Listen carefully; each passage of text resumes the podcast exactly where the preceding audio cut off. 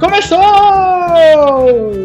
Olha aí! Tá no ar! Finalmente! Nasceu! Não tô acreditando nisso! Tá no ar o Paladinos, nosso podcast pra falar sobre cultura pop! Chegou esse momento! Aqui quem vos fala, senhoras e senhores, sou eu, Lucas Freitas. Muito prazer em conhecê-los. É, estou aqui com meu amigo Madison Souza, estudante de jornalismo, entusiasta de cultura pop e um paladino de baixo nível. Grande, Madison. Estamos falando aqui diretamente da taverna Monóculo do Dragão para falar sobre os nossos 10 filmes preferidos de 2020, cada um com a sua listinha e a gente vai apresentar aqui para vocês. Exatamente. Como o Madison falou, nós somos dois estudantes de jornalismo que sentimos a necessidade, não necessariamente de soltar nossa voz para o mundo. mas nós sentimos a necessidade de ter experiências, porque a gente precisa para nossa área. A gente está no meio da nossa faculdade, quase terminando, e é algo que a gente queria fazer, queria trabalhar, queria editar e comandar um, um programa desses, adquirir essa experiência. Não adianta falar assim, ah, vocês queriam para ficarem famosos e ganharem muitos dinheiros? Não. Também. Não. Também. Um dia. É, um dia. Quem sabe? Mas o objetivo principal é realmente esse. A gente quer adquirir essa experiência. Pode ser que a gente tenha um ouvinte, cinco ouvintes, ou quem sabe mil ouvintes. Isso aí a gente não tá se importando muito no começo, realmente não, não é o nosso objetivo. A gente quer ter essa experiência de trabalhar com essa mídia que é o áudio e é o podcast. E falar sobre aquilo que a gente gosta. Falar de cultura pop, livro, série, filme, desenho, sei lá, o que der na telha. Exatamente. A gente é apaixonado por cultura pop, somos dois nerds, no melhor sentido da coisa. E. Estamos aqui para falar besteira e brincar de editar áudio. Exatamente. Exatamente. Eu espero que vocês se sintam bem-vindos e à vontade para acompanhar a gente nessa jornada que não tem previsão nenhuma de acabar. Bem-vindos à taverna Dragão de Monóculo.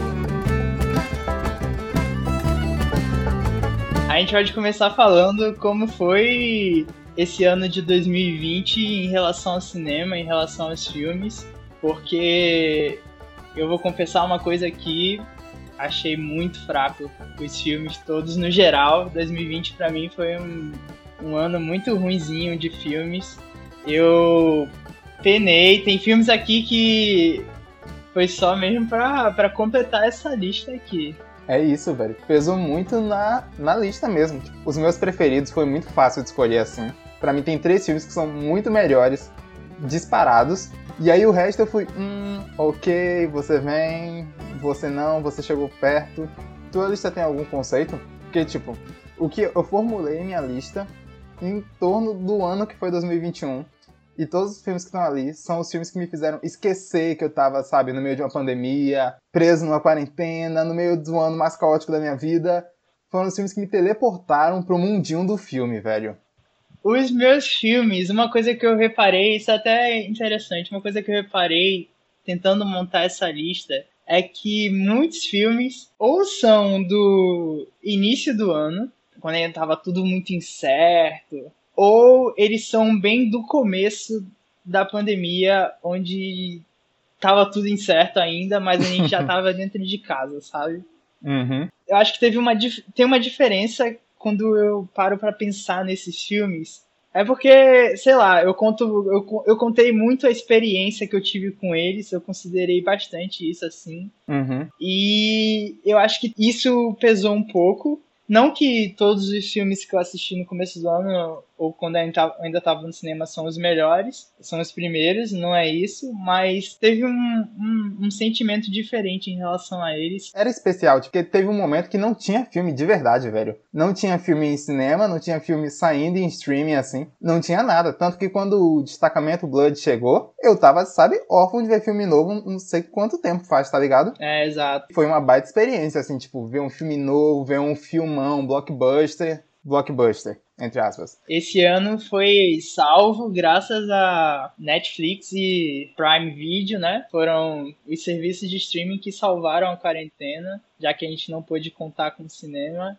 Foram eles que salvaram. E o que a gente viu de cinema também naquele começo de ano também não foi tão bacana assim. esse começo de ano foi só filme mais ou menos, Soniczinho, besteirinha aqui. Ali. Olha, eu tenho que falar aqui, menção honrosa, Sonic quase entrou nessa lista. Caraca, o cara vai. Filme super divertido, família. o cara vai me defender Sonic num podcast, velho. Eu, eu não vou continuar essa discussão, mas eu vou confessar aqui que o último filme que eu vi no cinema foi o Dois Irmãos e eu dormi o filme inteiro, velho. Inclusive, hoje eu me arrependo foda porque eu tô com uma saudade braba de ir no cinema. O último filme, eu acho legal isso, deixar, a gente deixar registrado mesmo. Que o último filme que eu vi no cinema também foi Dois Irmãos. O último filme antes de, antes de fechar tudo. Mas vamos começar. Peraí, peraí, peraí, peraí. Tem que registrar que eu sei quais são os filmes que tem na lista de Madison, só não sei a ordem. Sim, sim e ele não sabe quais são os filmes que estão na minha lista. E, consequentemente, nem a ordem, né? Mas eu sei que ele assistiu todos que estão aqui, então isso aí não é um problema. Vai ser só surpresa aqui. Mas vamos lá, começa aí, qual é o décimo? Ten.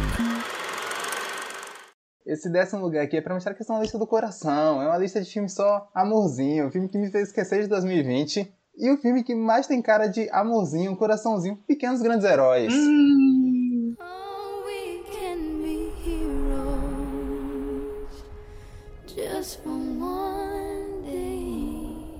Filme aí da Netflix, continuação do clássico Shark Boy Lava Girl, dirigido pelo Robert Rodrigues. E esse filme foi um presente, velho. Ah, cara, eu vou te falar que eu não gostei tanto, velho. Olha só, eu.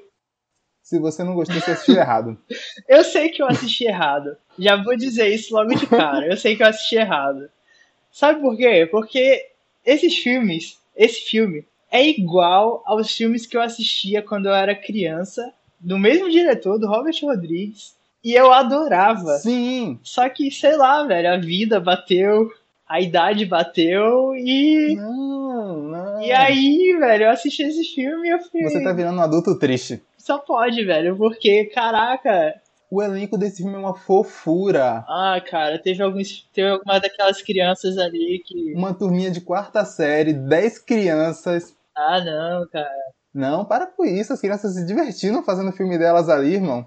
Os poderes que eles têm são iradíssimos, velho. Um bando de poder criativo. Tem o irmão que volta alguns segundos no tempo de algum objeto. Aí a irmã acelera alguns segundos. Tem um menino que corre em câmera lenta. Só poder criativo. E é um filme iradíssimo para você ver com criança, porque eu senti a mesma sensação que eu sentia vendo Pequenos Espiões na temperatura máxima, Shark Boy Lava Girl, aquela aventura legal, velho. Cara, eu amava, eu amava Pequenos Espiões. Eu amava, principalmente o 2, que eles iam pra ilha. A ilha. E tinha os animais misturados. Eu adorava. E aí, tipo, se você vai comparar esse filme com Pequenos Espiões, não tem nada de diferente. E, tipo, a diferença é que eu cresci, sabe? Que é Espiões é eu assistia na infância e esse não consigo nem dizer assim porque que eu gosto, gosto de um. Também eu, faz muito tempo que eu não reassisto, né? Você vira um adulto triste. Só pode ser, velho. O Robert Rodrigues, ele vai de, de, de 8 a 80, né? Extremos. Ele faz um drink do inferno e, e faz todos esses filmes que são para criança, né? E eu acho isso, acho isso legal dele. E eu acho legal também que o filme se assume como uma grande tosquice, assim. Sim. E ele não subestima a criança, ele vai na tosquice assim e ele abraça, velho. Você sabe, você se aproxima daqueles meninos que tem ali, tá ligado? Podiam ser seus amiguinhos ali. Você acha que vem uma série aí, vem, vem sequência? Nossa, eu assistiria com tranquilidade qualquer coisa desse, dessa molecada aí. Em décimo lugar, eu coloco Resgate. Filme lançado na Netflix, né? Com o nosso queridíssimo Chris Hemsworth como protagonista aí, um grande Brucutu em ascensão. Brucutu. Aí eu tenho que discordar de você agora, porque eu não tenho o menor saco para filme de ação que é só a ação. Que não tem uma coisinha ali pra ser um personagem carismático. Ver esse filme não tem nada, não tem nada. São, é a ação ali filmada, estilosa, mas é só isso. O, o Thor tá fazendo papel de nada ali. Ah, cara. O Chris Hemsworth, ele tá ali pra qualquer coisa, velho. É aquilo que eu falei, levando em consideração os nossos critérios. Esse filme, eu não sei nem se eu assistiria ele num ano normal.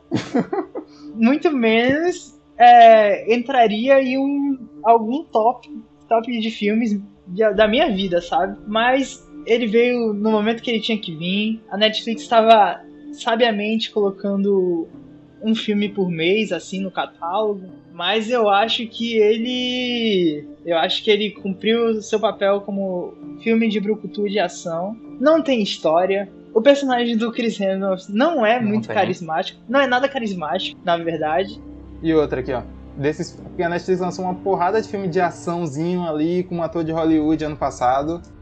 E eu acho o Resgate o mais chato assim dos três, contando com o Power e o Old Guard porque mesmo eles não sendo filmes com esse requinte que o Resgate tem, que tem aquela ação bacana de ver, eles têm uma história, velho. Eles têm uma mitologia, alguma coisa para você se apegar e acompanhar a ação do filme. O Resgate é um jogo de videogame, brother. Só mata todo mundo para passar de ah, fase. Ah, cara, mas é um jogo muito bem feito. Ó, eu não assisti, eu não assisti esses outros dois filmes, então eu não posso opinar sobre isso. Mas falando do Resgate, eu achei que ele cumpriu seu papel e fez um feijão com arroz bom de se comer. Não se estendeu mais do que precisava e foi ok. Mas novamente, aqueles critérios que eu falei para montar essa lista, né? Mas vamos lá, seguindo, continuando. Nine. Nono lugar aqui, do mesmo jeito que eu não gosto de filme de ação, eu descobri uma coisa que eu achei que eu nunca gostaria, mas que eu adorei, que foi o 7500, que é um filme de sequestro de avião, velho. Ah. Eu vi a premissa disso e eu não, achei que eu nunca conseguiria gostar de um filme desse estilo, mas eu adorei. Tá lá no Prime Video. Você assistiu? Assisti, gostei também, gostei bastante. Não entrou no meu top, já adiantando, mas eu achei que é, cumpriu a proposta de forma espetacular, porque o filme ele se passa todo dentro da, da cabine de, dos pilotos, né, do avião, e só mostra a câmerazinha do lado de fora, um, um pontozinho, isso. eu achei isso legal, achei e isso, dele se passar todo na cabine, de ser um filme apertado, é muito bacana, porque é uma situação muito claustrofóbica, muito apertada, que o personagem ele tá preso sem saber o que fazer ali. Sobre não poder entregar o, o avião para os sequestradores e também não poder deixar eles morrerem assim, não poder entregar eles como reféns aos sequestradores, ele tá naquela situação enclausurado mesmo. E ele é estrelado pelo Joseph Gordon-Levitt, que, é, que é, um cara carismático, um nice guy. Ele é uma parte fundamental para esse filme funcionar. Porque uma coisa que eu acho que é super importante nesse filme é que ele começa e ele te dá tempo para você gostar do personagem do Joseph Gordon-Levitt, te dá tempo para você entender como funciona a cabine, qual o processo de lançamento do avião, você ficar imerso naquele mundo para quando entrar na tensão, você ficar, sabe, tipo, na ponta da cadeira e você entender o personagem dele no meio de toda essa confusão, velho, que é uma situação e é uma situação muito tensa. A primeira situação do filme, assim que começa o sequestro, eu fiquei na ponta da cadeira. É, você, você já sabendo qual é a premissa do filme, né? De que vai ter o sequestro, depois que começa o filme, você já tá imerso, você já fica na angústia. já fica na angústia esperando a hora que, que tudo vai se desenrolar. E outra, esses 7.500 aí, ele tá nessa vibe de filmes da Prime Video que eles não divulgam, velho. Você não vê eles falando desse filme em lugar nenhum. O filme, filme simplesmente entra no catálogo e você tem que descobrir ele lá para poder assistir. Então fica a dica aí, hein? Em nono lugar, na minha lista de melhores filmes do ano de 2020, eu coloco. Olha, vou dizer que eu me surpreendi. Eu não esperava que ele estivesse aqui. Eu, do começo do ano, não sabia como é que ia ser o ano, né? Veio pandemia, veio toda a situação que a gente já falou. E acabou que sobrou como um dos filmes que eu mais gostei de assistir esse ano, que é Dois Irmãos, Uma Jornada Fantástica, da Pixar. Putz, Olha só, tu tinha que ter me avisado que tu ia botar esse filme na lista, porque eu não vi esse filme todo, brother. Eu dormi na sessão. Me, eu, o que eu lembro desse Caraca, filme... Caraca, tu nem foi procurar? Não, não, caguei. O que eu lembro desse filme é dois irmãos rola o feitiço, o pai tá só com as calças, corta, dormi a sessão inteira, acordei com ele já vendo o pai inteiro ali naquela última cena, tá ligado? Eu não vi nada desse filme, velho. Ah, cara. É porque, tipo, a gente. Fala, falar de Pixar é tipo, você coloca a régua muito lá, em, lá no alto. Né? É isso. Eu gostei, mas não saí com aquele ar de obra-prima da Pixar, sabe? Eu uhum. acho que é isso que faz a gente, tipo, expectativas, sabe? Aí eu saí meio achando que não, não tinha gostado tanto. Tinha achado legal, mas não tinha gostado tanto. E na, naquela época também, como eu falei, nem sabia que ia ser o, o, último filme que eu teria assistido no ano, né? Dentro de um cinema. Se eu soubesse disso, eu teria ficado acordado. Mas mais pro meio do ano, eu reassisti o filme e eu achei super legal. Eu acho a parte que eu vi dele, eu dormi consciente, sabe? Foi uma escolha minha. Porque eu realmente estava achando esse filme muito mais do mesmo, sabe? Tipo, o personagem era mais do mesmo, aquele menininho magro que sofre bullying no colégio, aí tem um irmão diferentão. E, tipo, tem uns pozinhos mágicos da Pixar é. ao longo do filme. Mas ele tem uma estrutura bem batida, assim, no geral. E mesmo esse mundo fantástico que eles criaram também não é a coisa mais nova do mundo. E o que eu gosto da Pixar é isso, é ver novidade. É ver o que ninguém nunca pensou. Mas, de qualquer maneira, eu achei a mensagem bonita. Ele é super bem feito, como qualquer filme da Pixar. É a régua da Pixar que é lá, lá em cima. E, tipo, ele tá na, no começo, mas só que um, um filme mais ou menos da Pixar já é Sim, melhor não, do que super. muitos filmes por aí, né? Mas esse ano eu tive uma relação complexa com a Pixar e isso tem a ver com o meu próximo filme escolhido. Eight. Em oitavo lugar, Soul, mas tem muitos uma relação complexa que eu tenho com esse filme aí. Ele não tava na minha lista assim quando eu de princípio assim de cabeça eu botei, hum. mas aí por fracasso dos outros filmes, falta de qualidade deles, o Soul terminou aqui, mas também eu vou, vou explicar isso aqui. A culpa não é do filme, a culpa é... Meu Deus!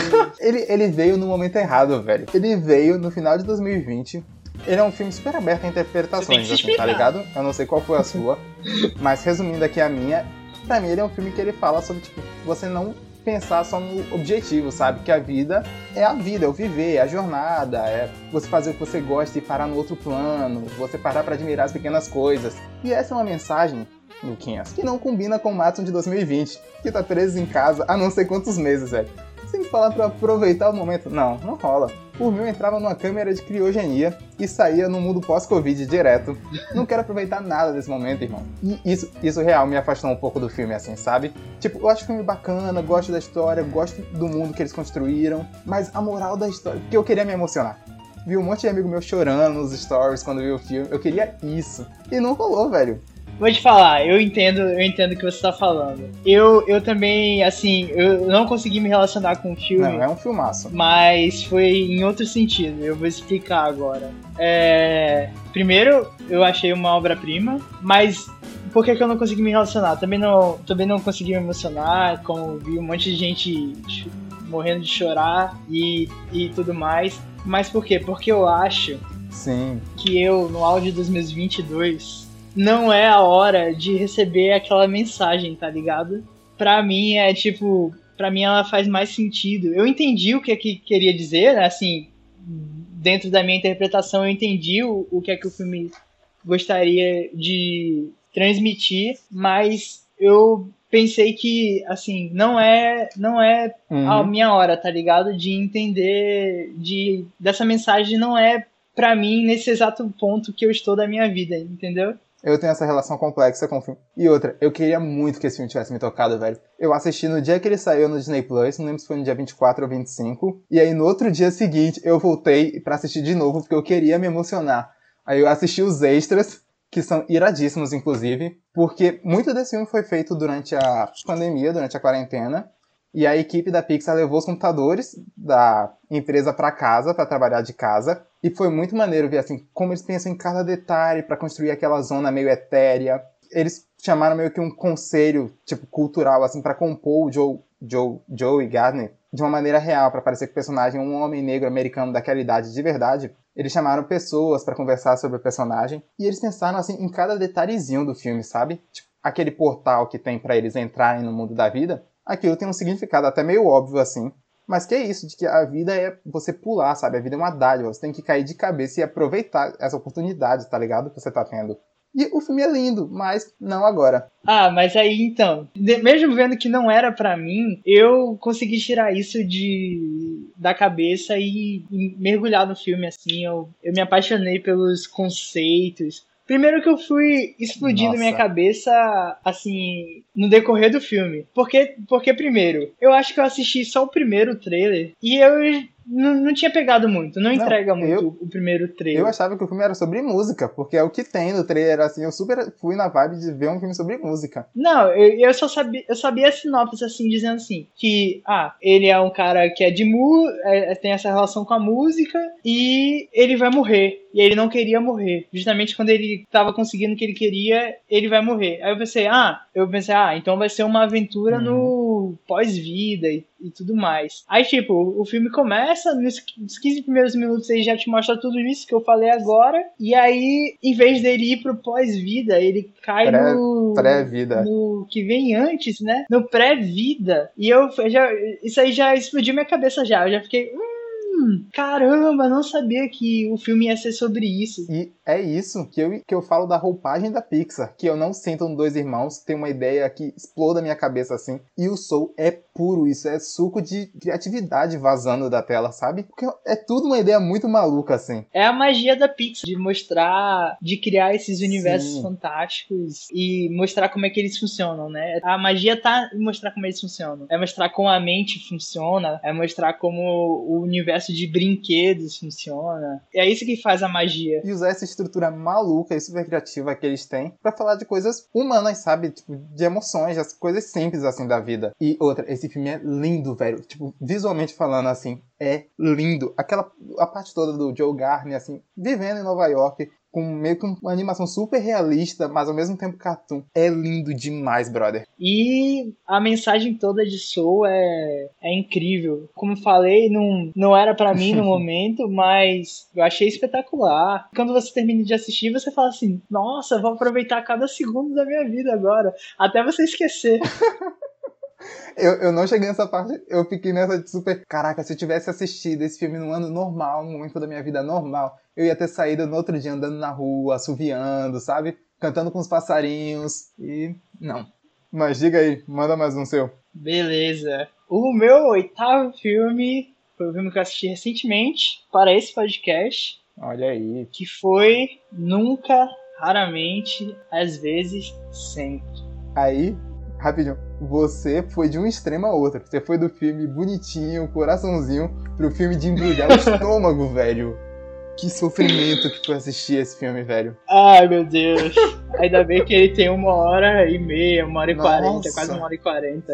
Assim, eu adorei. Tá na minha lista também mais pra cima. Mas, nossa, é muito sofrido ele é muito melancólico, né, velho? Ele é uma melancolia, assim. Eu não diria que ele é um filme triste, que é a tristeza. Eu diria que ele é melancólico durante o filme todo. A, a apatia que a Alton, né, a personagem principal, tem durante o filme todo assim, ele molda o tom do filme. E para mim, ele é um filme que fala de um monte de coisa, mas fundamentalmente, assim, para mim, ele é um filme que fala da crueldade do desamparo, sabe? Daquela menina, daquela criança, assim, uma adolescente ter que lidar com todo aquele peso sozinho, velho. Porque tratamos essas questões como tabus, como criminalização, com, sabe, com esse peso que a sociedade impõe nos temas, e ele é obrigada a lidar com tudo aquilo sozinho. E isso é, é o fator que me destrói nesse filme. É que ela tem que fazer tudo sozinha, e aí quando ela consegue a amiga, a prima dela, começa a ajudar ela, eu dei uma aliviada foda. Porque ficou, ah, ficou mais fácil de assistir. Saber que ela não tava sozinha encarando tudo aquilo. Esse filme, assim, é, eu acho bom até a gente falar mais ou menos do que ele se trata, porque ele é, foi pouquíssimo falado, pouquíssimo conhecido. Ele é mais filme de festival e ele vai contar uma a história de uma jornada que duas meninas vão fazer, uma delas quer fazer um,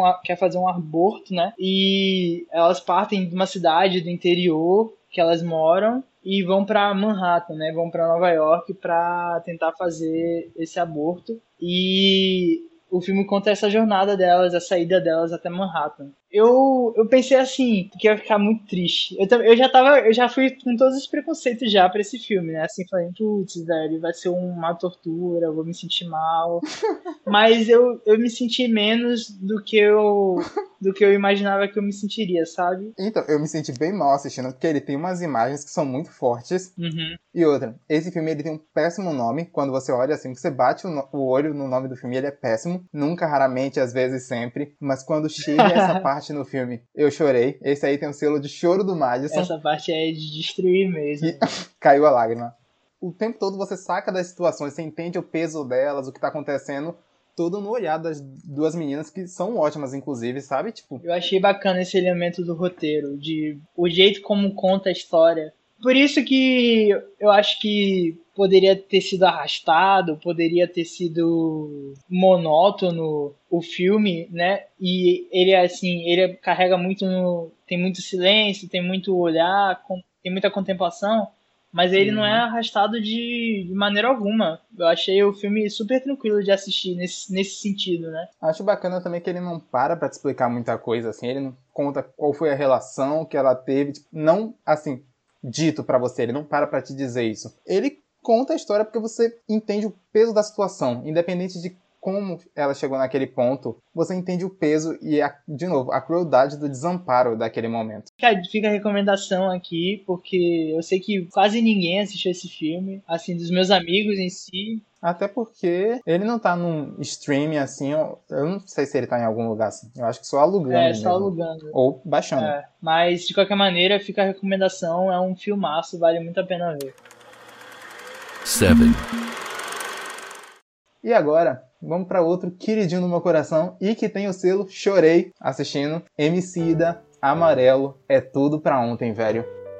Eu já eu sou super fã do Emicida, então eu já fui assim comprado desde o princípio. Eu já tava gosto do disco que é a base do documentário Amarelo, então eu já fui entregue. Eu fui ali para me divertir. E a parada do filme, a minha relação com o filme, é que ele é maior do que o álbum e ele é maior do que eu achei que ele seria. Tá tendo muito de disco visual, tem o Black King na. Parece que é uma moda agora, né? No Disney Plus da Beyoncé. Tá lançando bastante. É, não, e eu gosto, eu assisti. Não, é super legal. O da Beyoncé é maneiro. Mas então, eu fui na expectativa de que fosse isso. E para mim é muito maior, velho. O MC dele pega aquele espacinho ali para falar sobre passado, presente e futuro tudo dentro dessa caixinha de um documentário. Ele fala sobre o passado, ao contar da história do Brasil, contar episódios não tão conhecidos, nomes não tão populares, e mostrar como a arte sempre foi um caminho assim no meio dessa escuridão, nesses momentos tenebrosos da nossa história. Ele fala sobre o presente, quando ele conta do álbum dele e das ideias que ele tinha de como esse álbum se relaciona com hoje, e ele conta sobre o futuro, velho. Ele aponta um caminho para o futuro, tanto ao trazer aquele espaço que é o Teatro Municipal de São Paulo, tornar ele acessível para pessoas que não se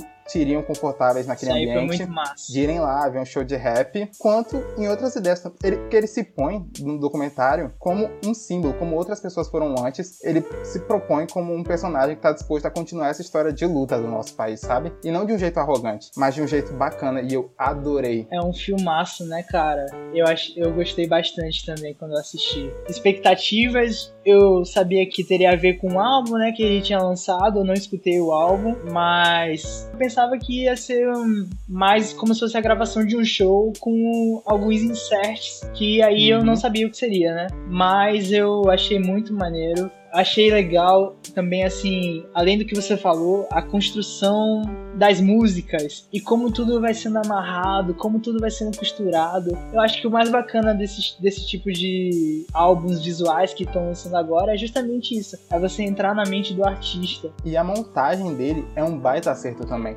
Porque ele, para mim, ele é maior do que o disco. E ele faz isso porque ele bota trechos muito pequenos de música que caso você não seja fã do Emicida, você consegue assistir o doc de boas, porque a mensagem é muito maior, sabe? Não é sobre o disco, é sobre história, é sobre o que a gente está vivendo hoje, o que a gente viveu ontem e o que a gente vai viver.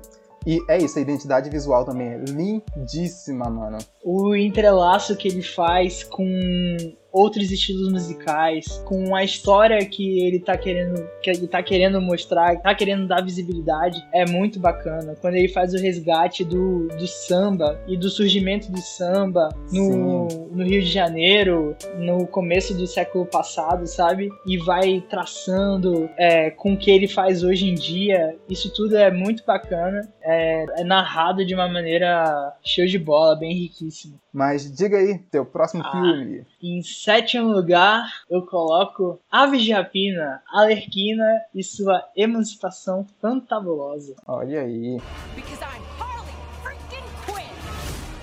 Esse filme aí tá na categoria de que eu não tava dando valor ao cinema. A verdade é essa. Tava indo, tipo, sabe, toda semana vendo esses filmes bostas. E eu não tava dando valor, velho. Tanto que eu saí do Aves de Rapina e eu saí achando mais um filme, qualquer coisa da DC, assim, que, tipo, vem, lança, vale o ingresso e um lanchinho ali, mas que eu nunca ia assistir de novo. Aí eu assisti de novo por causa do podcast e eu gostei muito mais desse filme agora. Porque ele tem estilo, sabe? Ele não é um filme genérico de super-herói. Ele é um filme com estilo, com identidade visual, com personagens maneiros, com cenas cenas de ação iradas. Olha só, eu acho que esse filme, ele entraria no meu top 10, independente do ano que foi, sabe? Não lá na frente, como ele não entrou, é, mas ele entraria, porque, novamente, aquela questão de expectativa. Eu fui pro cinema, pro cinema, saudade de cinema, eu fui pro cinema esperando nada eu assisti o trailer e foi só isso, não esperava nada. Para mim, se fosse para dizer que ia ser bom ou ser ruim, eu achava que ia ser ruim. E foi uma uhum. grata surpresa, cara. E eu digo para você que, pensando aqui rápido,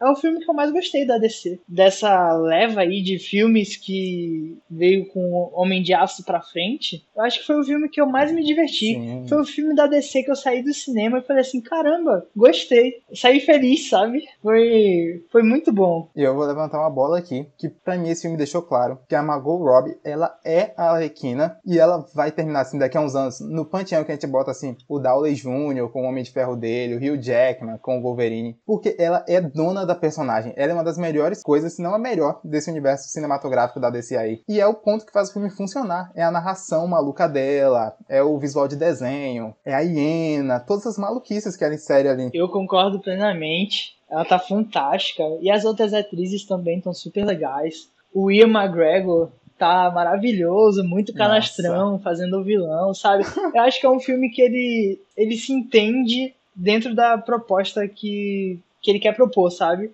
Fui surpreendido no cinema, porque não sabia que esse filme era mais de 18 anos. Nossa, o que tem de perna quebrando nesse filme, velho? Eu tava completamente alheio a isso. Tava, tipo, eu tava zero interesse nesse filme. Eu fui assistir cinema pra questão de rotina, né? Como você falou. E é isso. Eu achei redondinho. Meu filme favorito dessa leva aí da DC.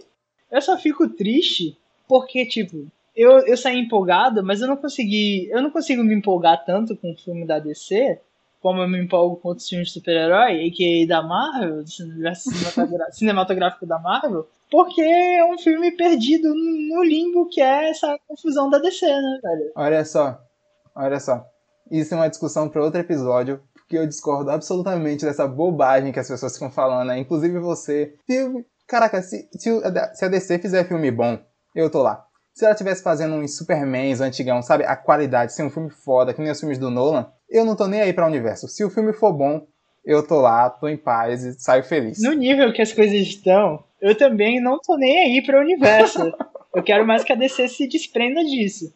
Só que Snyder Cut vindo aí e, e fica, fica com uma confusão, desapega, mas não desapega. Aí, aí esse filme da Arlequina fica solto num limbo aí de que não se sabe se vai se o filme do Esquadrão Suicida novo aí que vai ter do James Gunn, se eles vão considerar uma continuação na timeline da Arlequina, sabe? Se eles vão considerar alguma coisa ou não, sabe? Como é que ela foi parar ali de novo? Entendeu? Aí fica uma bagunça assim que você fica. Uhum. Que, eu, que eu, pelo menos, fico com o pé atrás toda vez que vou assistir um filme da DC. Tem que desprender.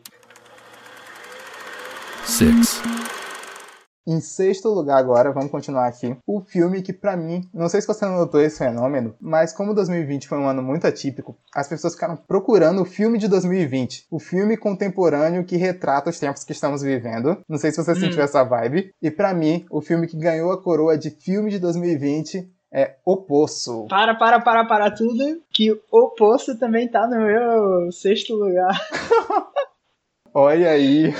Exato. Ele é o filme assim com a cara de 2020, velho. E eu adorei assistir o Poço, mas eu não assisti quando ele saiu assim, que ele, assim que começou a quarentena, saiu o Poço e foi um fenômeno. Todas as pessoas do mundo falando sobre o filme. Chegou textão no meu grupo de família das pessoas analisando o filme. Caraca. E eu tava super, não tô nessa vibe, tava super maratonando How I Met Your Mother, sabe? Não vou assistir filme de distopia nem nada do tipo agora. E quando chegou dezembro, eu fui assistir o Poço tranquilo, em paz, e eu adorei, velho. Esse ambiente distópico que ele eles criam é um cenário muito bacana. Um cenário que você fica imaginando o tempo todo o que você faria naquela situação. Ao contrário de você, eu assisti no hype, no trem do hype. assim, na, na semana que ele lançou, eu assisti. O que eu não costumo fazer, não por, não por me achar melhor ou assim, ah, não vou assistir. O cara contra a modinha. É, não, nada, nada disso. Eu acho que foi efeito quarentena mesmo. As pessoas ficam debatendo se esse filme faria sucesso ou não, independente da quarentena? Eu não sei dizer. Às vezes eu acho que sim, hum. mas independente disso, eu assisti quando lançou e achei um filmaço também. A parada de você tentar entender como é que funciona todo o esquema lá da prisão é muito bacana. E isso acontece porque ele é um filme muito eficiente em tudo que ele tenta fazer. Então, sabe, ele cria esse cenário e, tipo, em pouquíssimo tempo de filme, você já tá muito imerso naquilo. E aí, quando ele sobe de andar, você faz, ufa, quando ele desce, você faz, não, velho, vai dar merda agora. É. Muito rápido você tá dentro do filme assim. E pensando, velho, eu fiquei, assim que acabou o filme, eu fiquei meia hora assim parado pensando, o que que eu levaria para o poço? O legal é que o filme traz isso. Ele te joga lá, faz você pensar o que é que você faria em, em todas as situações. Ele é um filme absolutamente popular e que qualquer um que assistiu o filme consegue sair de lá com alguma visão, com alguma interpretação do que aconteceu. E mesmo que não consiga, eu acho que ele ainda funciona enquanto aventurinha, enquanto um filme de suspense naquela situação, naquela prisão maluca. É, e, e, uma parada legal também dele, né, que não é dos Estados Unidos, né? Sim. É um filme espanhol e isso é uma parada que a Netflix proporciona bastante, né? A gente descobrir obras de outros países, não só ficar preso em Hollywood, né? Super. Isso é muito legal de ver o filme e ele ser em espanhol. Eu fiquei apaixonado com a galera falando, sabe? Porque, primeiro, que o elenco é ótimo, todo mundo ali, o Goreng, a galera ali, tá todo mundo super bem. E o espanhol é falado é bonito demais, bicho. Você é doido. que vamos a comer? Obvio, lo que le sobra los de arriba. Para finalizar o poço, o que é que você levaria, Mate? Eu demorei, mas eu cheguei nessa conclusão, velho. Eu ia levar um violão. Nossa. Não, eu vou, vou explicar aqui. Não, não vem que não tem, brother. Ia ser otário igual a mim. Mas vai. Não, eu fiz toda uma ciência aqui. Primeiro, que eu sei tocar violão, mas tipo, não toco bem, mas eu sei tocar. Então ele funciona em vários aspectos. Primeiro, que ele ia me distrair enquanto eu tô preso lá dentro. Segundo, que podia ser um elemento para gerar simpatia com a pessoa que tá dividindo a sala ali comigo. Tocar o que o brother quer, sabe? Legião urbana que une todo mundo. Uma coisa. uma coisa bacana assim. E na pior das hipóteses, o violão funciona como uma arma em vários aspectos. Você pode quebrar o violão na pessoa, mas se você for mais sutil, você pode soltar a corda do violão e usar ela para esganar alguém. Boa, bem pensado. Eu tenho duas situações. Eu, eu não consigo pensar rápido assim no, no que eu levaria sem levar em consideração se eu sei do que, é que se trata, Sim. se eu sei qual é o tamanho da desgraça que é aquele lugar, ou se eu vou que nem o protagonista, tá ligado? Se eu não sei, eu ia ser otário que nem o, que nem o Goreng ia levar um livro. Eu ia muito. Me conhecendo, eu ia muito levar um livro. Isso é um problemão, porque eu fiquei nessa também. A primeira opção que veio assim foi, vou levar um livro. Mas eu ia ficar numa indecisão tão grande sobre que livro levar pra eu ler durante 10 meses, sei lá, um ano que ele falou que ia ficar lá a princípio. eu nunca conseguiria escolher, jamais. Pois é. Five seguindo para o meu quinto lugar. Agora chegamos na parte de cima da tabela aí. E o meu quinto lugar, a gente já até falou dele, que é o Nunca, Raramente, Às vezes, Sempre, que é o filme do sofrimento. É o filme do difícil de assistir, mas vale a pena. Vale a gente refletir sobre essas questões e falar, enquanto sociedade, falar sobre elas, sabe? Falar sobre aborto, falar sobre gravidez na adolescência, assim. E mais importante do que isso, porque somos dois caras aqui, escutar as mulheres falando sobre isso, tá ligado? Porque eu acho que esse é um dos poderes do cinema, de te colocar, mesmo que um pouco, te fazer sentir um pouco da vida de uma outra pessoa, sentir coisas que você não sentiria sozinho. E eu acho que esse filme, ele super faz isso e super te deixa pensando, assim, sobre essas questões e entendendo que é importante que as pessoas falem sobre esses assuntos. É um filme excelente, vale muito a pena assisti-lo, fica aí a nossa recomendação. Em quinto lugar, entrando nos filmes que eu falo assim, nossa, muito bom, gostei mesmo. Não tá cumprindo tabela nenhuma aqui. Eu coloco Os Sete de Chicago. Olha aí, filme com um elenco estelar aí. Estelar. Tem que, tem que abrir o Google. Tem que abrir o Google aqui pra citar o nome da galera. É uma história muito interessante, uma história baseada em fatos, né, que aconteceram na, no final da década de 60, lá nos Estados uhum. Unidos, em Chicago, né, que ele vai contar a história de um julgamento de sete pessoas. no título, né, os sete de Chicago, de sete pessoas, sete líderes populares, assim, cada um de uma vertente diferente, foram enquadrados, assim, por uma confusão que aconteceu, que ia ter uma convenção do Partido Democrata, e aconteceu uma confusão generalizada lá na cidade, e os líderes desses movimentos sociais, que estavam protestando contra a guerra do Vietnã, né, protestando é, pelo fim, pedindo pelo fim da guerra do Vietnã, eles estavam lá e eles foram pegos pela polícia como os mandantes, como os líderes que causaram essa confusão toda, né? Né? E como uma forma também de você mostrar para a população, sabe? Mostrar para as pessoas que estavam ali naquele movimento o que, que acontece se elas continuarem fazendo aquelas coisas. Então, eu gostei desse filme, mas eu vou logo tirar o que eu não gosto dele aqui de cena, que é meio que o que todo mundo falou assim na internet, mas eu vou explicar. É o Aaron Sorkin que escreve e dirige esse filme. Ele é um roteirista assim super famoso de Hollywood, mas eu real acho que esse filme ele tem um problema de direção e para mim isso fica claro e é um momento que me afasta um pouco do filme é nos momentos de maior maior tensão, que seriam os momentos da violência policial contra o movimento, que são os momentos em que você sente o absurdo daquela história, sabe? É o momento que você entende o peso que aquela história tem e as uhum. nuances da situação. E aí eu acho que ele não consegue passar, sabe? Tem um policial espancando uma pessoa e eu não senti nada assim olhando pra tela, sabe? Porque tem um filtro assim aliviando e é aquele momento que você devia se apegar e entender o tamanho da questão. E para mim passou super direto. Isso acontece tipo umas duas vezes no filme e me afastou um pouquinho da trama. Não sei se tu sentiu a mesma coisa. Eu confesso que não me incomodei muito assim com isso, não reparei. Também não digo que falei, oh meu Deus, que que, direção incrível, né? Pra mim isso passou batido. Eu fiquei mais focado mesmo no, no nos diálogos e tal, que é mais a, a proposta, né, do, do filme. Não que isso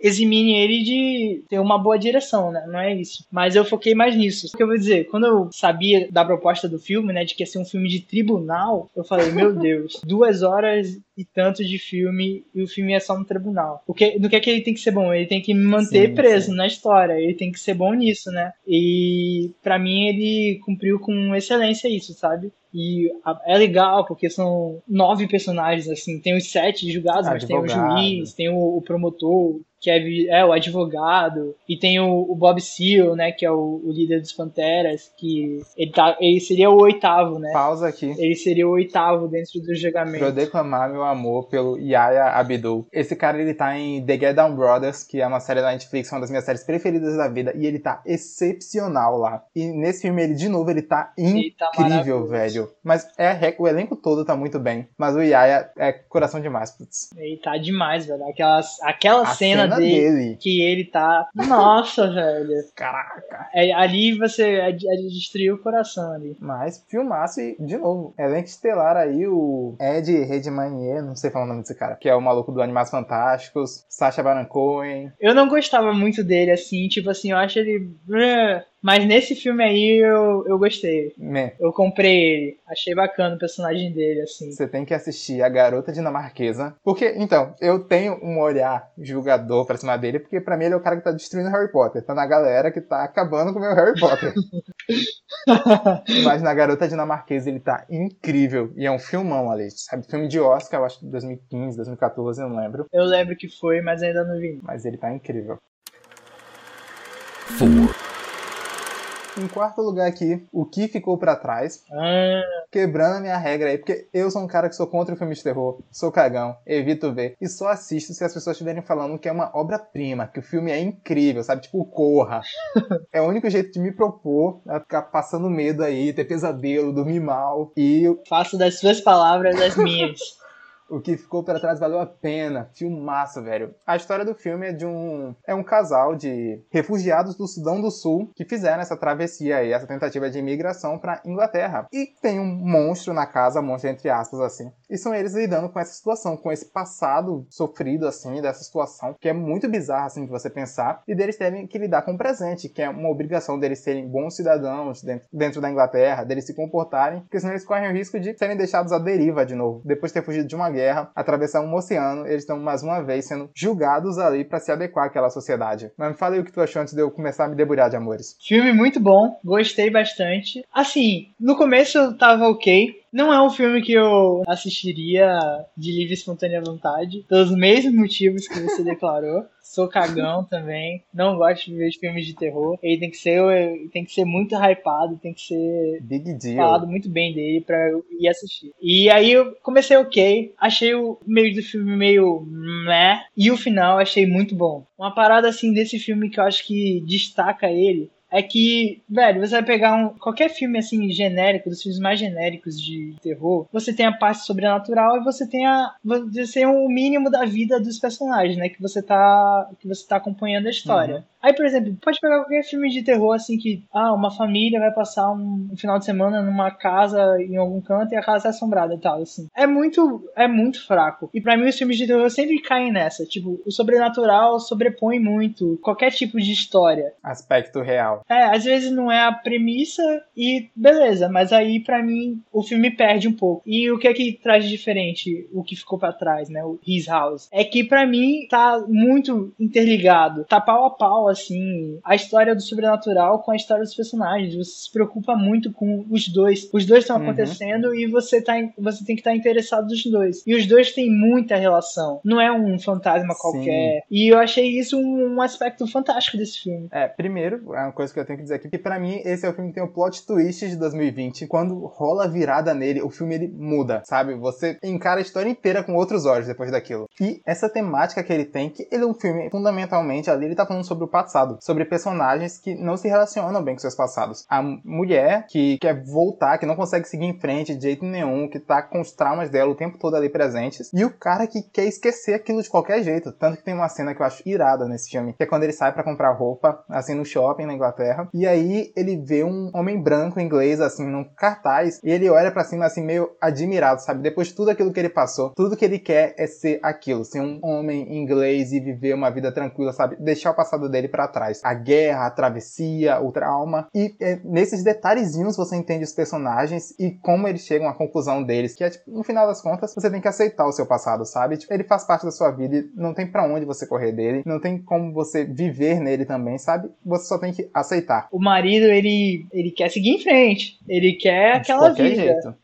E ele não quer saber de assombração, ele, ele quer passar por cima da assombração. Enquanto a esposa dele, ela meio que aceita a condição que é. Ela entende o, o porquê da assombração e ela quer ir embora, né? Ela, ela quer voltar. Uhum. Isso aí é uma, uma, parada muito bem trabalhada assim no filme e que tem tudo a ver com, com um desenrolar, né? E eles dois estão incríveis, velho. Porque, e o filme é feito para eles brilharem no final das contas, porque ele é fundamentalmente sobre aqueles dois personagens. E aí, quando vê o monstro, o filme às vezes ele vira e tá tudo no olhar dele, sabe? E ele bota uma iluminação amarela, assim, junto com as chamas, que dá um tom lindão pro filme. O filme é lindão, assim, em vários momentos. E você vê o sofrimento e as sensações deles só no olhar dos dois personagens, que são para mim, tipo, o maior acerto, assim, do filme. Junto com o roteiro, é a atuação deles dois. E eu gosto muito do final desse filme, velho, de como, como eles lidam tanto com o aspecto social quanto com o aspecto do, do terror. É muito amarradinho, é tudo muito bem feito. E é o primeiro filme desse cara, o diretor é o Remy Wicks, e é o primeiro filme dele, e eu tô comprado, assim, o que ele fizer daqui pra frente eu Não quero sabia. assistir. Legal. É, ele dirigiu uns curtas antes, mas longa mesmo nada.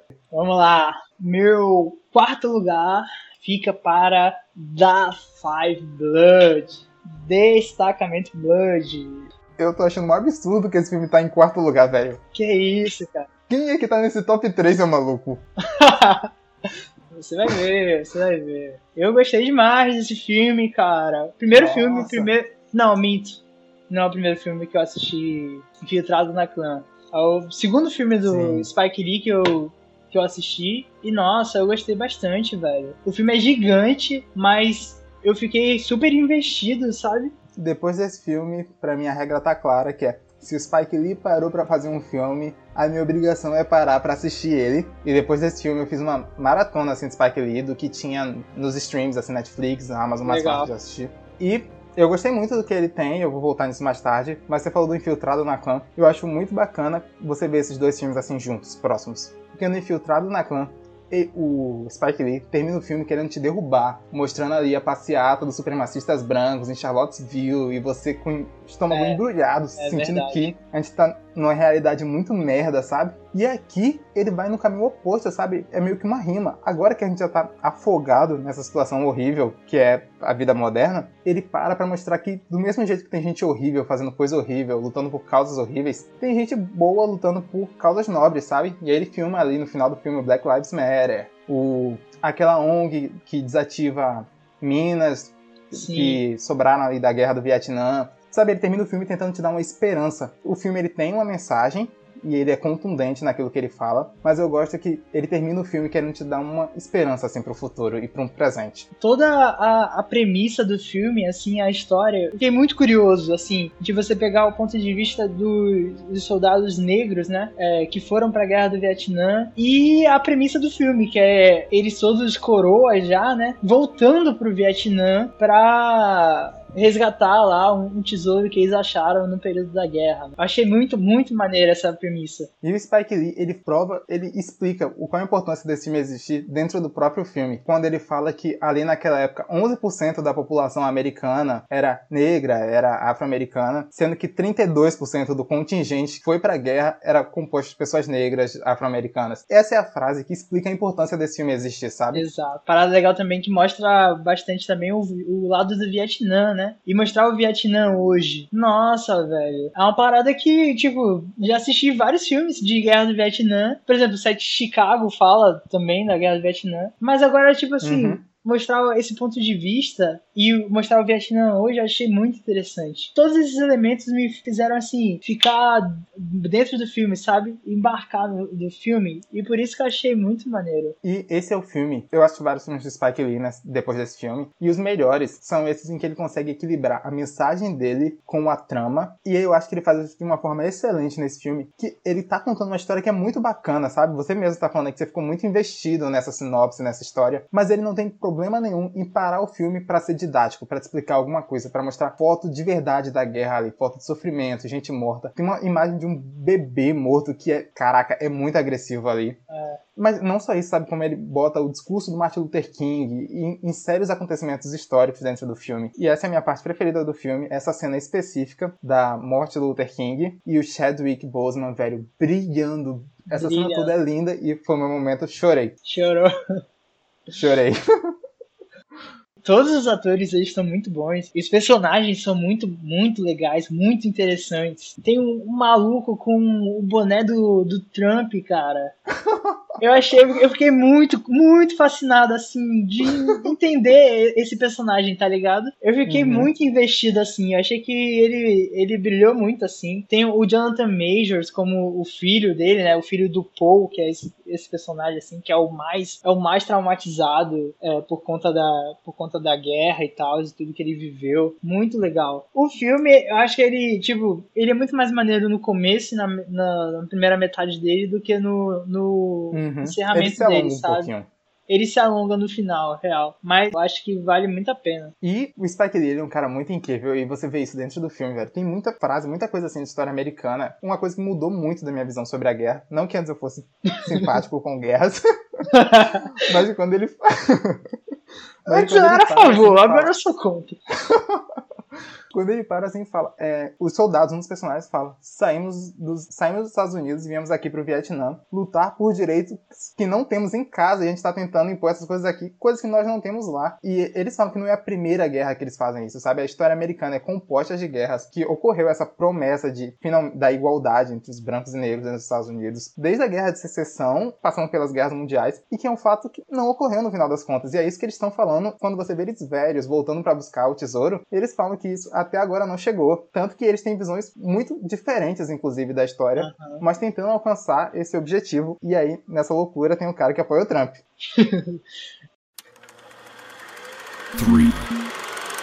e curiosamente, esse é o meu terceiro lugar. Hum. Então, tá em paz.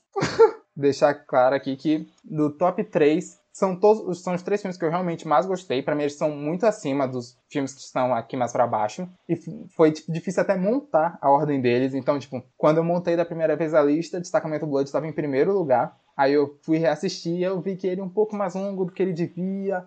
E os outros dois filmes cresceram mais assistindo na segunda vez. Mas é, a partir de agora é só amor daqui pra cima.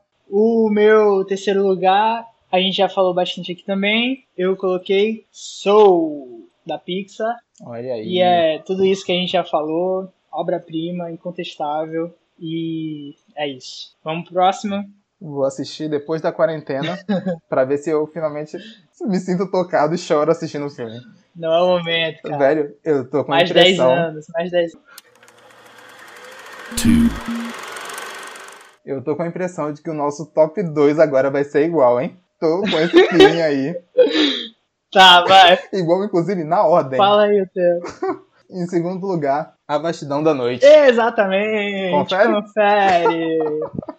Filmaço! Energia aqui, meu amigo. Nossa! Filme surpresa do ano aí. Total surpresa. Total surpresa. Nossa, velho, que filme maravilhoso! Gostoso demais de assistir, velho eu dei play e eu fiquei simplesmente hipnotizado, sabe? Porque eu não tava esperando que o filme fosse daquele jeito de forma nenhuma, sabe? Uns planos gigantes, a galera falando, tipo, oito minutos de monólogo. Caraca, vai, solta, fala. Eu, eu, fiquei muito perdido naquele começo é do filme. Loucura. Que vai, ele vai andando pela, pela quadra da escola Sim. toda e vai falando com um milhão de personagens. Eu falei, meu Deus! Mas olha só, cara, filme de. uma ficção científica, né? Um filme que se passa na década de 50, assim, né? Numa cidade do interior dos Estados Unidos. Orçamento baixíssimo. É o basiquinho, assim, e o que prende é a história. É a narrativa dele, como é que ele segue. E os dois lados, sabe? É uma história incrível, assim. E é uma história que ela é muito bem contada, velho. Mesmo tendo pouco dinheiro ali, o diretor encontrou um jeito muito particular de contar a história e que, de novo, hipnotiza, velho. Porque nos momentos de tensão, nos momentos que a galera começa a falar assim, e a música vai crescendo e você fica, caraca, velho, que história é essa? O que tá acontecendo? Você passa a maior parte do filme sem saber o que tá acontecendo. E tudo que você sabe é através de uns diálogos, uns monólogos malucos. É muito diferente, assim, encantador. Uma coisa, assim, que eu reparei já assistindo, assim, é que ele é como se fosse uma revista pulp, né? Super. Assim, o estilo de narrativa dessas revistas que existiam na década de 20, né, do, do século passado. Essas narrativas de ficção científica, de fantasia. Nossa, eu fiquei muito grudado eu fiquei muito hipnotizado assistindo esse filme, assim. É como você falou, a, a, a narrativa, o jeito que ele conta, ele, ele sabe contar uma história de forma excelente, cara. Se ele não tem um recurso porque ele não tem de recurso, ele te prende no, no storytelling, né? Eu fiquei, eu fiquei grudado na cadeira quando eles vão contar os, os relatos, quando eles começam a ir atrás dos relatos, e eles escutam um relato de uma senhora. Nossa! E a cena tinha uma tensão tão grande, especialmente essa cena da idosa que você falou, que eu ficava, sabe, esperando alguma coisa acontecer, porque, sabe, não pode ser só essa fala dela que tá me deixando desse jeito, brother. Ela vai levantar e matar todo mundo, Exato. não sei o que vai acontecer aqui. E eu acho muito maneiro como ele é um filme de ficção científica é um filme dos anos 50, mas como ele conecta o filme com a realidade e de como ele fala coisas dentro de uma história que parece super uma história pulp, que nem você falou, uma história, sabe, Amazing Easter Stories, sabe, uma besteirinha ali. Uhum. E ele para pra falar, sabe, e dá um contexto social pra ficção científica. Sempre é muito maneiro quando ele rola. Então ele fala, quem são as pessoas que sabem, entre aspas, assim, que os alienígenas existem? É um homem negro, é uma mulher, e as pessoas não acreditam porque é um homem negro e porque é uma mulher. E são os anos 50. Sim, é verdade. Meu único arrependimento desse filme é que eu assisti ele de Nossa. tarde. E eu queria assistir ele de noite, com tudo escuro e só a luz da, só a luz da tela, sabe? E ficar preso, debaixo do cobertor, assim, assistindo. Eu ainda vou fazer isso. Vou botar Felipe, vou botar meu irmão pra, pra ver também. Aí eu vou fazer nesse esquema que eu falei. É muito maneiro como ele usa as tecnologias da época para te dar um contexto. Então tem aquele telefonezinho que é uma parede inteira ali, sabe? E a menina tem que ficar conectando os fios, o rádio, tudo. Como ele contextualiza essa história toda é muito bacana essa cidadezinha pequena invadida por alienígenas. Fica aí a nossa recomendação, A Vastidão da Noite. Prime Video. No Amazon Prime Video. E outra, bônus aí, que o filme é curtinho. Uma hora e meia, uma hora e trinta e cinco ali. Filme de uma hora e meia já sai com cinco pontos na frente. Já sai na vantagem. Exatamente. Agora, o primeiro lugar então vamos lá? Aqui, velho. Ai, meu Deus. Aqui é só pra debulhar de amor, velho, por essa coisa perfeita. Ai, ai. Por favor, por favor, fale qual é o primeiro lugar. Hamilton. Yes! unanimidade aqui. E agora não tem desculpa para você não assistir, para vocês público não assistir, porque tem legenda no Disney Plus aí. Depois de três meses dessa palhaçada, eles botaram a legenda aí. Sabemos legenda. Agora não tem desculpa. Olha só, vocês não sabem, mas o quanto que eu já tinha insistido para esse rapaz aqui que tá conversando comigo para escutar Hamilton e entrar nesse universo maravilhoso. Que eu acho que faz uns dois anos que eu conheço Hamilton, graças à maravilhosa embaixadora de Hamilton no Brasil, Jessica Balucci. Graças a ela, conheci através dela e fui atrás das músicas. E desde essa época, paixão, paixão suprema por essa história, esse musical maravilhoso de Manuel Miranda. E eu não me arrependo da minha decisão. Eu fiquei muito feliz que eu me segurei para ver tudo, sabe, ali no palco com a coreografia, com o cenário, com o figurino, com a atuação, tudo junto, velho. Porque Hamilton é incrível. É uma obra-prima, né, velho? É coisa de louco, é coisa de louco. Essa obra, essa história, o, a, o que que ele construiu, o que é que essas pessoas construíram. Para mim, ele, é excelente em cada aspecto do que ele faz ali. Primeiro, sabe, as atuações da galera. O Leslie Odom Jr., faz o Aaron Burr, ele tem tantos momentos incríveis, velho, nessa peça. O meu preferido é ali no final, quando ele tá tendo o duelo. PS, não existe spoiler em Hamilton, porque a primeira coisa que eles fazem é te contar a história inteira. Mas no duelo, velho. É, a, primeira música. Quando ele tá duelando, e aí, ele, em vários momentos, ele toma uma consciência além do tempo, do presente que ele tá vivendo. Mas nesse momento, eu acho muito emocionante que ele dá, mata o Hamilton, mas ele já mata pedindo desculpa ali na cena. Falando, eu tinha todos os indícios de que ele ia atirar em mim também. Ele limpou os óculos, ele testou a bala, e por isso eu atirei. E você vê o arrependimento na face do cara, velho. Ele é muito excepcional. Olha só, eu adorei que Hamilton saiu do jeito que saiu, sabe? Com a, a filmagem da peça uhum. mesmo com o um elenco original. Porque eu acho que não precisa de um filme. Eu entendo, eu entendo se quiserem fazer assim. Mas para mim, ele tá perfeito do jeito que é, sabe? Porque as coisas fazem tão sentido. As músicas se entrelaçam tanto. As frases, assim, o, o, o musical é cheio de sim. frases marcantes, né? Que, que ditam, é, que marcam o personagem, que marcam a história. O Hamilton tem I, Not Thrown Away My Shot, o George Washington tem é, History Has, has Its Eyes on You, né? Cada personagem tem a, a sua frase e isso vai vai se conectando. Hamilton faria um programa aqui tranquilo e você falou das frases. E é uma coletânea de frases incríveis, velho. É Who lives, who dies, who tells your story. O Eu não quero uma revolução, eu quero uma revelação. E o requinte do que tá acontecendo ali no palco, sabe? A inteligência que eles têm para construir as cenas, tendo que é basicamente um cenário de atuação. Tem uma parte da carta que eu acho genial. O personagem tem que mandar uma carta pro outro, tá num cenário distante. E aí eles fazem uma corrente dos figurantes, dos dançarinos que estão ali no fundo fundo e vão passando a carta de um para um para você ter a noção de distância, para você sentir que a carta viajou. E eu tava imerso. Eu tava vendo tudo aquilo ali, tipo um RPG, sabe? Eu tava completando todas as lacunas na minha mente, tranquilamente. Aham. Uhum. Falando de palco, assim, da, da construção da, das coreografias, a genialidade que é você cantar Helpless, que é o, a história de amor entre o Hamilton e a Eliza, que é a esposa dele, e logo em seguinte você voltar no tempo, rewind, Caraca. rewind, rewind, e contar a mesma cena pelo ponto de vista da irmã da, da Eliza Angelica. Isso é incrível. E outra, essa plataforma que eles usam ali no palco para ficar girando as coisas é genial e tem elementos tão fantásticos dentro dessa história. E as pessoas têm que ser tão incríveis para usar aquilo. Eu tenho certeza que eu cairia ali tipo, em dois segundos com aquele negócio girando. e não, velho, é um elemento fundamental da história, sabe? Agora, velho, olha só que louco. É um musical sobre a história da construção dos Estados Unidos. Por que, que a gente tá. Por que a gente tá tão empolgado assim, velho? Porque é um, uma construção narrativa brilhante, velho. É uma obra-prima. Os personagens, os personagens são maravilhosos. Todos, todos eles sobre as músicas, eu tô vivendo um fenômeno. Eu assisti Hamilton ali no final do ano, em dezembro, e desde então eu tô vivendo esse fenômeno de que toda semana eu tenho uma música nova preferida em Hamilton. Toda a semana eu me apaixono por uma música diferente, velho. Agora eu não consigo parar de ouvir é, One Last Time, que é a que o George Washington canta ali. E o refrão dessa música, velho, com o coro e ele cantando o solo dele com a voz dele indo. Essa música é incrível! Ele canta muito, velho. Mas toda semana eu mudo, sabe? Tipo... E você fica emocionado pela renúncia do primeiro presidente dos Estados Unidos, velho. Que mágica é essa? E é um negócio que ele fica preso na sua cabeça, sabe? Tipo, eu não consigo escutar as primeiras músicas de musical. Isso com todas, mas as primeiras eu não consigo escutar elas sem ser em ordem. Porque tá passando Hamilton na minha cabeça. Eu não sabia, tava na dúvida em que posição entraria Hamilton. Porque você sabe que eu fui embaixador de Hamilton também, para você e pro seu irmão, há muito tempo, e ninguém me deu bola. Aí a gente resolveu, Caraca. vamos fazer o podcast, vamos fazer top 10.